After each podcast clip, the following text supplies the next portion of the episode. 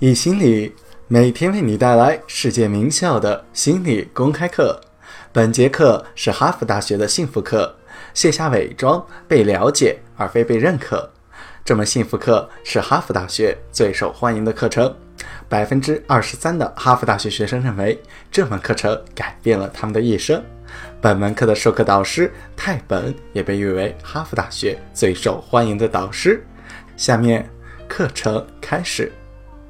这节课我将教给你们另一个维护爱情的秘诀，那就是从想要被认可变成想要被了解。这个建议来自 David s n a t c h e l。正是因为这个简单的建议，真正的改变了我和他人的关系。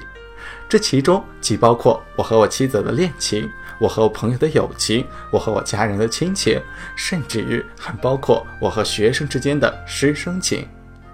这种改变对于维持激情至关重要，对于维持友情、维持快乐、维持个人内心以及人与人之间的快乐都至关重要。这意味着什么呢？什么叫做被了解而非被认可呢？首先，一系列的心理学家在他们的研究中都表明了，如果我们想在蜜月期后仍然保持着激情，我们就需要形成一个更加深层次的亲密关系。那些接受我们调查的情侣，他们已经共同生活了几十年，但却依然保持着充满激情的恋情。很不幸，这样的伴侣少之又少。但是，这样的感情又确实是存在的。他们的一生都在努力培养，而非去寻找亲密的关系。你们知道怎样培养亲密的关系吗？这就需要你逐渐的去了解对方，不停的加深理解，像了解自己那样去了解对方。这同样也意味着，如果我们下定决心想让对方了解自己，我们就必须要敞开心扉。我们必须要吐露心声，这意味着我们需要彼此去分享，不只是那些在首次约会中分享的精彩美妙的故事，还要包括一些我们不怎么自豪的事情。也许这是我们的缺点，是那些我们耻于提及的、让我们觉得不舒服的、不为人知的事情。这些事情我们不会也不应该在首次约会中提出来。很多情况下。甚至在五年、十年之后，我们都不会讲出来。只有经过长年累月的信任累加，我们才会逐渐的袒露出来。有的时候，我们袒露的是一些我们自己都不知道的、被我们压抑了很久的事情。但是这个是需要时间的。这里就回到了 David s n a t c h e 的研究，也就是那些最为幸福的伴侣。他们五六十岁的时候的性生活要比十八、二十岁时候的还要好。这并不是说二十岁的时候就不好了，而是说他们五六十岁的时候要比年轻时还要好。为什么呢？这就是因为他们有了更加深层次的亲密关系。如果我们能够充分理解激情关系的本质，这段关系有很多的东西值得我们期待。一段美好的关系，不能总是依靠于我们在一起，我找到了那个对的人，我们就会幸福一生。真相不是这样的。一段关系有的时候需要经历一点风险，随着时间的推移，逐渐的去袒露我们内心的需求，我们最深处的幻想，我们最厉害的长处，当然还有我们的缺点，我们的不安和痛苦。一段健康的恋情。需要我们去表达自己，而非长期的抑制自己。这就是被了解和被认可的区别。被了解是要表达自己，而被认可是要取悦别人。敞开心扉去表达自己，会面临一定的风险。因为如果他不喜欢这样的我，我该怎么办？如果他深入了解我之后不喜欢我，我该怎么办？但是你要知道。当我们表达自己的时候，我们更有可能收获一段美好的恋情。没有什么可以保证一定能有好的恋情，这个是无法保证的。但是，如果我们一味的抑制自己，失败是肯定的。原因包括以下几个方面：首先，当我们逐渐敞开心扉时，也许在短时间内没有效果，但是随着时间的流逝，人们往往会被我们吸引，特别是我们的伴侣会逐渐的更喜欢我们，因为我们有了更深层次的亲密关系。即便有的时候，他们对于刚了解的关于我们的事情，并不是很喜欢或者是赞赏，但是久而久之，真诚的人会吸引到他人，而且这种方法也适用于人际关系领域，它适用于友情，适用于提高领导力。现代管理学之父彼得·德鲁克曾经这样说过：“最伟大的领导人不是最有魅力、最迷人的那群人。”而是极其诚实和正直的人，这样的领导，他的下属会长期的追随他。无论是团体间的人际关系，还是个人之间的私交关系，只要我们坦诚，我们就更有可能被容纳和接受。第二件应该时刻谨记的事情是：如果我通过伪装自己，给别人留下了一个很好的印象。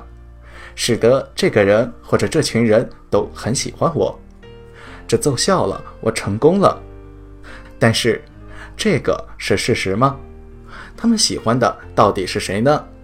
他们喜欢的到底是我，还是那个形象？换言之，他们喜欢的并不是真正的我，他们看起来也许是这样的，但实际上不是真的。他们喜欢的是那个戴着面具的假人。这种喜欢是一种假象，也就是说，我实际上是失败的，而且这种假象也维持不了多久。所以说，坦诚相见更有可能持久。当我们的目标是给别人留下一个好的印象时，这种情形持久的可能性为零。这并不是要你在第一次约会时就放弃尝试着给对方留下一个出色的印象。很多人从第一次乃至第十次约会，都在努力的给对方留下深刻的印象，这个是没有问题的。然而，共同生活最重要的动因是什么？就像我们前面说的那样，是敞开心扉。我们还需要继续的努力，去了解我们的伴侣，去了解他们爱喝的红酒、喜欢的花，他们喜欢哪里被抚摸，哪里被碰触。他们怕什么？渴望什么？什么时候应该给他们一些独处的空间？什么时候应该去和他们交流沟通？什么时候应该去碰触他们？所有的这些都需要时间，这不可能在首次约会时实现，也不可能在第一年内实现，不会在头十年或者三十年内全部的实现。这意味着我们要用一生的时间去了解对方。营造一个一生的美好恋情。我的祖父祖母在感情方面就是我的榜样，他们在一起三十年后还在继续的了解对方，他们的感情非常的好，但是他们的感情还没有圆满，而是正在圆满的路上。David Snatch 说过：“亲密就是让自己被真正的了解。”即便是你或者你的伴侣不喜欢，你也要去努力的了解。这个并不意味着袒露的都是缺点，有的时候也有一些是你一直没有发现的小优点。大多数的情感技巧都专注于让你的伴侣在你袒露的时候认同和接受你，但是你不能过度的依赖这个。如果你心存这样的意图，那么。你在袒露的过程中必然会有所掣肘，因为你只会去说那些让你的伴侣认可的话。打破僵局需要亲密的关系，这个是基于认可自己的。大多数的婚姻咨询师、性治疗师都这样认为。一段健康长久的恋情，最重要的就是伴侣间的彼此认可，这个很重要。我们当然想要被对方认可，我当然认可我的伴侣。然而，这个并不是健康恋情的基础，这是很多的治疗师以及很多的夫妻，还有我本人都曾经犯过的错误。没有认识到被了解才是基础。无论是在一段恋情中，还是在和朋友的友情中，当你袒露心声时，你其实是冒着风险的，而且在很多的时候，这个会引发冲突，破坏感情。然而，就总体来说，这种几率并不是非常的高。通常来说，这种破坏仅仅是短暂的破坏。另一方面，如果你长期坦诚、敞开胸怀，这会引领你走向长久的感情，对恋情是有积极效果的。一方面来看，你坦诚时肯定会觉得不舒服，舒服的话也就不算是真正的坦诚。短期来看，这个是非常难的，但是从长远来看，它能够有助于增长感情。关键在于你想要什么。你想要短暂的舒服感觉吗？你被认可了，你很棒，你让对方看到你有多么优秀，这种感觉确实是很好。还有一种就是你想要一个长久而美好的友情和恋情，这就是你面临的抉择。接下来我要讲的这个案例，我在之前的课程中就曾经说过，在我的教学生涯中。我是如何和学生们改变关系的呢？我是怎样去改变我的教学方式的呢？在最初的教学时，我主要的目标就是让我的学生去认可我、喜欢我。至于我是否讲得清楚，并不是我首先要考虑的内容。渐渐的，随着我看了很多人的著作，特别是 David s n a t c h e l 的书，还有帕克·帕尔曼的《教学的勇气》。我的目标变成了被了解，这现在是我的咒语了。我每天上课前就开始在我的心中念这个咒语，在我笔记本的第一页，第一行字就是写着“被了解”。每天都是这样，被了解而非被认可。这个改变了我和学生的关系，也改变了我的教学方式。原因有以下几个方面。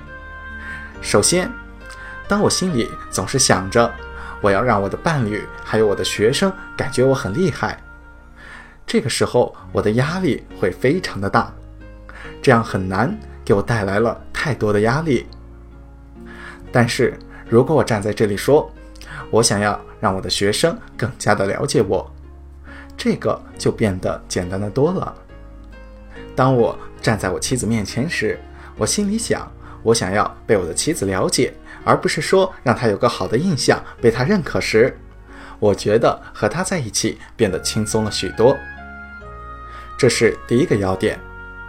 其次，长期取悦别人会造成一个很大的缺点。如果我们总是戴着面具，试图让自己看起来非常的完美，让学生喜欢和认可我，这样也同样会伤害到学生，因为。如果我擅长伪装演戏，扮演了一个完美老师的角色，我实际上就会变成一个很差的榜样。久而久之，我会伤害到我的学生，因为那个完美的我是不存在的。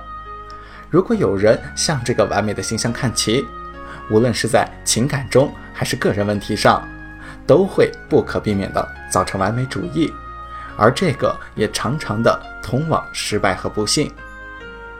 然而，当我想要被了解时，也就是说，我可以将我的缺点、我的失败、我的焦虑、我的真实的我展示给大家时，这样我就变成了一个更好的老师。这要比那个完美的形象更加的平易近人。除此之外，这个也让我变得更加的快乐，因为我在这里和你们分享，我在和你们分享我一部分的内心世界。我与大家分享的是我最喜欢和最关心的，被了解而非被认可，这个是一个说起来容易做起来难的事情。但是从长远来看，这个的好处是远远大于弊处的。明天我们会讲一下如何处理感情中的冲突。本段课程到此结束，欢迎点赞、打赏、订阅我们。